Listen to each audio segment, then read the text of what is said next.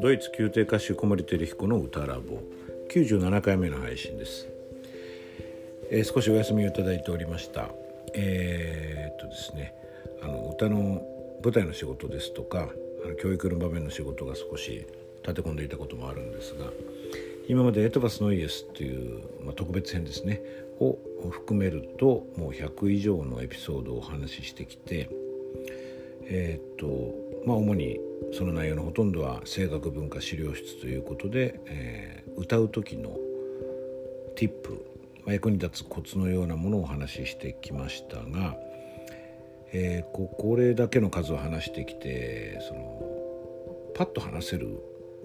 ティップというものがあらかた話されてしまったということもあり今後はですねあのよりよく構成をしてあのお話しする必要を感じていました、まあ、そこで、えー、この先の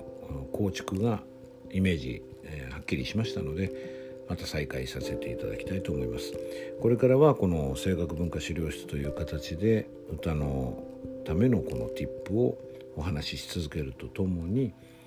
えー、ウンゾバイターそのその他のコーナーでエトセトラコーナーということで、えー、今までもやっていましたけども切断道とか、まあ、メンタリティのこととかあるいはこう人生を考える上でのこの考察が声を考えることとリンクすることとかそういうこととかもよりスポットを当ててですねインテンシブにお話できたらと思います。またあのエトバスのイエスでもインタビューなども、えー、継続して行って、まあ、そういう意味で少し多彩に、えー、そして今後はまあ大体週2回のペースでお届けできたらと思っております。どうぞ引き続きよろしくお願いいたします。今日の内容は声楽文化資料室としてヤギのアーティキュレーションのお話をいたします。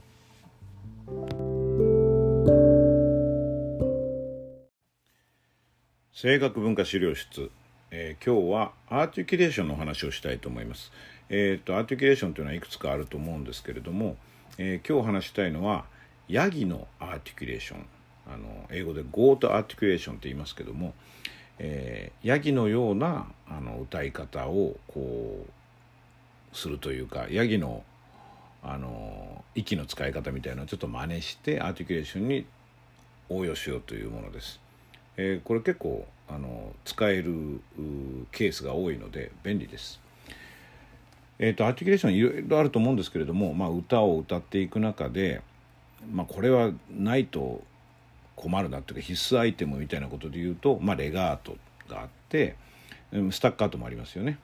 あとその他に僕がこう歌う中でこうよく使うのはこのヤギ goat articulation とあとまあシェイカーっていうふうに名前を付けてるんですけれどもこれあのカクテルをシェイクするシェイカーですね、えー、それについてはまたあの別のクリップでお話したいと思いますがとりあえず今日はヤギのお話をしたいと思いますまあアーティキュレーション正確なアーティキュレーションこの4つで全部くくれるわけではないと思うんですけれども今のところ僕がこう演奏にするにあたってこの4つを使い分けることでまずまず、えー、アーティキュレーションについてはこう区別できているので、まあ、これからも種類が増えたらその都度お話したいと思います。えっ、とまあ、ヤギの声って皆さんねご存知だと思うんですけれどもちょっと僕の知り合いのヤギの声を聞いてもらいましょう。はい、見事ですね見事に点線になってますよね。あのこの「めー」ってこの点線になるわけですね。もう一回聞きましょうかこれあのヴィンカちゃんっていうあの知り合いの飼っているヤギなんですが。お見事ですね。でこれ大事なことはですねあの声門加圧が下がらないことなんですね。声門加圧が下がってしまうと声帯がこうあの一回開いてまた合わない。あのコロラトゥーラのところに役立ちますけども、まあ、別の言い方をすると H を間に入れる音と音の間に H を入れるコロラトゥーラっていう言い方もできると思います。つまり H の時は声帯が開いてるわけですよねその声帯がまた閉じるにはある程度の圧力がないと戻ってきてくれないんですねだからこれあのヤギもそうだと思いますけど僕も今真似をして「めー」ってやる時に「めへへへへ」ってこう一回一回考えて声帯をアタックし直してるわけではなくてなんかその時の気圧とか体の構えの感じでこう自然にこう点線になるわけですよね点線の一つ一つをコントロールするわけじゃないですね。めーめーとこう点線になってるのはその感覚っていうのが自然に生まれますね。これあのベルヌーイの定理っていうのがありましてこれベルヌーイって方は僕の認識だとフランスのもともとは数学者だったのかな、えーと、航空力学なんかでよく使われる定理なんですけれどもあのこれ映像があるとね映像で実際にやってお示しできるんですがなんかこの紙を2枚こう平行に顔の前に置いてその間にふーっとこう息を吹きかけるとその紙が寄ってくるんですね。科学的な正確な、えーと、描写ができるか自信がないんですが、えーと、勢いよく空気が声帯の近くを飛び出していくと声帯っていうのは自動的にもう一度会おうとして寄ってくるもんなんですね。ただそれが、えー、気圧が低いと空気の流れが十分じゃないとまた戻ってきてくれないんですねだから「めーへってふうになっちゃうんですね「めーめー」ってこう僕はかなり構えて張ってふっとこう気圧を上げるとより点線になりやすい。めーっていうことですね。はい。で、これまあね、例えると、えー、我々のその正門加圧っていうかその胸郭の張り方横隔膜の張り方的なことで言うとパンクしたタイヤにね空気を入れ続けてるっていうのは僕らの歌ってる状態ですね要するにパンクの穴じゃないけど声帯の間から空気はどんどん出てってるわけですよねでもあの胸郭がくしゃっと潰れないのは横隔膜が下からこう上がってきて常にこう息を送り出してるから気圧が下がらないで済んでるわけですね。でこのヤギをやる時は普通に歌うだけじゃなくて間に H が入ってはーってこう息が漏れますのでちょっとパンクの大きさが大きくなってるんですね。だからより気圧を上げた方がいい。だから普通に「あー」って歌う時よりも気圧を上げて、まあ、1.2倍ぐらいでいいんですかね僕の感覚としては。ちょっとんめーじゃなくて、んめーってやらないとこう点線になってくれない感じがちょっとあります。なので H を一個一個やろうと思うとこれ僕あのヤギを迎えに行くみたいな言い方をするんですけどヤギやろうと思って自分の方から寄ってっちゃうとなかなかうまくいかなくて自分は気圧をしっかり作っといてヤギが来るのを待つっていうかその点線になるのをこう待ってるような感覚があります。まあ、これ実際にどういうふうにやるかというとまあ例を示せるかと思うんですけど、まあ、イタリア古典歌曲とかでね有名な曲でこういうアーティケーションが使える曲多々ありますが有名なものとしては「ジャイル・ソーレ・ダル・ガンジェ」という曲がありますよね。えーと、日はすでにガンジス川からというような曲ですけれどもこれもあのいきなり最初のところにこの8分音符でそういうアーティケーションが使えるところがあります。ブリランテと書いてありますねそこにはね。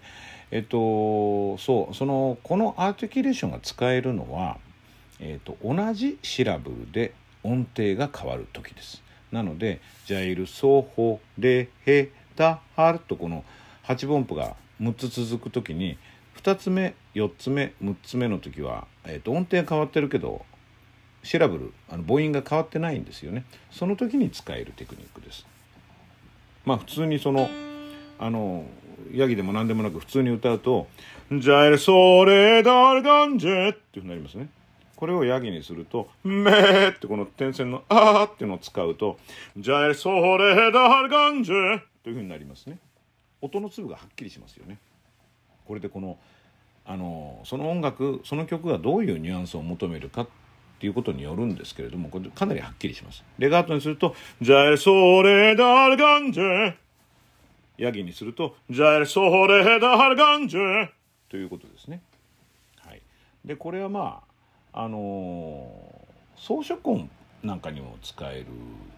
るんですね。あのー、カーロミオベンっていう曲がありますね。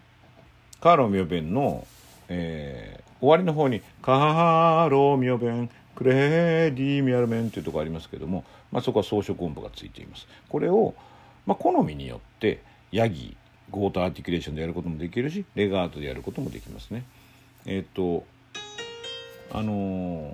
レガートでやると「 Caro mio ben credimi almen」みたいな感じになりますね。これをちょっとこうなんでしょうねはっきりパキッとこうなんていうのね明晰な音運びにしたいと思ったらヤギにする。Caro mio ben, credimi al men ってことになりますね。これはピアノって書いてあって、まあ、ソフトな表現が欲しかったらヤギじゃない方がいいかもしれないですね。でこういうふうに、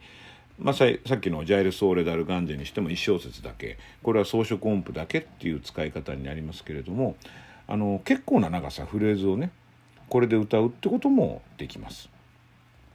えっとイタリア古典歌曲でパッと浮かぶのがですね「ヴィットーリア・ミオ・コーレ」「勝利だ私の心よ」っていう曲がありますね。そこが、あのー、結構4小節その8分音符のアーティキュレーションというか、あのー、同じシラブルで8分音符が続くところ8分音符で音程が変わっていくところがあるんですけどもそこを、まあ、レガートで歌うと「えしょただもれラセルビトっていうふうになりますけれどもこれをヤギでやると「えしょただもれラセルビトこのまあこの曲は勝利だっていうことでこう少し勇ましい雰囲気を求めているかもしれないですよね。アレグロコンプリオって書いてありますけどもあのその勇ましい感じを出したいんであればこれはヤギの方がいいのかな？気圧を上げて「めえしょでただもでラセルビト」という感じでしょうかね。これはなかなかねあの勢いがありますよね。だからこのアーティキュレーションの選び方によってかなりニュアンスっていうものを操作できますね。それでこれ実はねレガートとヤギゴートアーティキュレーションあるいは、まあ、さっきのシェーカーっていうのはまだ説明してないので今度説明しますけれども、まあ、スタッカードとかレガートとかヤギとかそういうのを一つのフレーズの中で使い分けることもできるんですね。ちょっとその例を示します。あのベルカントのオペラのアリアなどでよくその、えーと、八分音符あじゃない八分音符もそうですけどよく普天と三連符のコンビネーションっていうのがあるんですね。パーンパパパパンパーンパパパパンっていうこのリズムを、えーとアリアのメロディーなどで使われることが多いんですね。で今ちょっとお示しするのはまあ、えー、ベルカントといってもヴェルディの作品僕,、まあ、僕は自分でよく歌ってたものなので「リゴレット」というオペラがありますけれども、まあ、リゴレットが2幕でこう娘をこう誘拐されて切々とこう自分の気持ちを訴えるアリアがありますね「あの悪魔め鬼め」なんていう放題がついてますけれどもその、えー、と最後のデスドアのそのところでですねそういうところが出てきます。二節目かなえっ、ー、とお聞き覚えがあるメロディーじゃないかなと思うんですけどねあのオペラファンの方は。Miei signori, perdono, pietate, al vediardo la figlia ridate. 今の最後ですね。リーダー、ハハハハ、パンパパンパンパン、パンパパパンパン。このリズムを、えーと、今は、まあ、軽くヤギで歌いました。えーと、お気づきかもしれませんが、あのー、最初のフレーズのところで装飾音符がありましたね。これも今僕ヤギでやりました。もう一回やってみますね。Miei signori, perdono, pietate 装飾音符のところだけはヤギでやってその前後はちょっとレガートでやってみます。Miei signori, perdono, pietate これ例えば全部ヤギにすると Miei signori, perdono, pietate まあこれがこう例えばピアンジェンド。な泣きながらはははとこう、えー、泣きながらに訴える感じとヤギをリンクさせると「Miei signori perdono pietate」みたいなはあ とこう、えー、切々とこう泣きながらに訴えるという感じが出るかなと思います。で肝心のその、えーと、3連符と符点のコンビネーションですけども次のフレーズに出てきますね。アルベリアルドラフィリアリダハハハハテパンパパパパ普天三連符っていうことなんですけどもこれを全部ヤギでやるとアルベリアレドラフィリアリダーテじゃそのピアンチェンドですよね。全部レガートで歌うとアルベリアレドラフィリアリダテ当然柔らかい感じになりますよね。でこれをえー、っと最初普天をヤギ。三連符をレガートで歌うと「アイベリアレドラフィリアリドれはこれで味がありますよねひっくり返すこともできます普天の方をレガートで歌って三連符をヤギアルベリアレドラフィリアリダテとなります。それぞれ違いますよね。だから、あの、こういうパターンが続くときに1回目のフレーズは3連符だけヤギで、次は3連符だけレガートとか、いろいろなアーティキュレーションを楽しめるというか、こう表現の遊びにできますよね。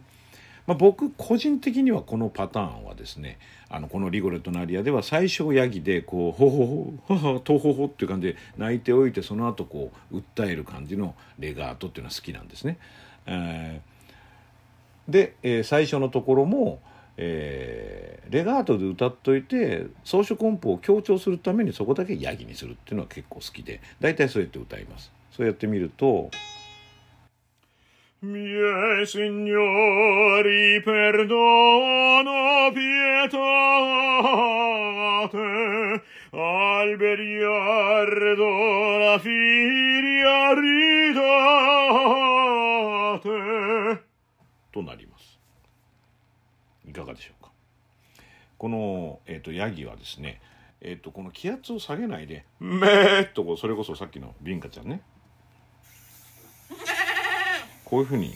できると割と簡単に獲得できますのであのとりわけこう、えー、勢いのある表現のところには使えると思います。あとあの8分音符なり16音符なりですねその音符の間隔が短すぎるとちょっと声帯が戻ってきませんのでヤギは使えないので他の手を使うことになるかなと思います。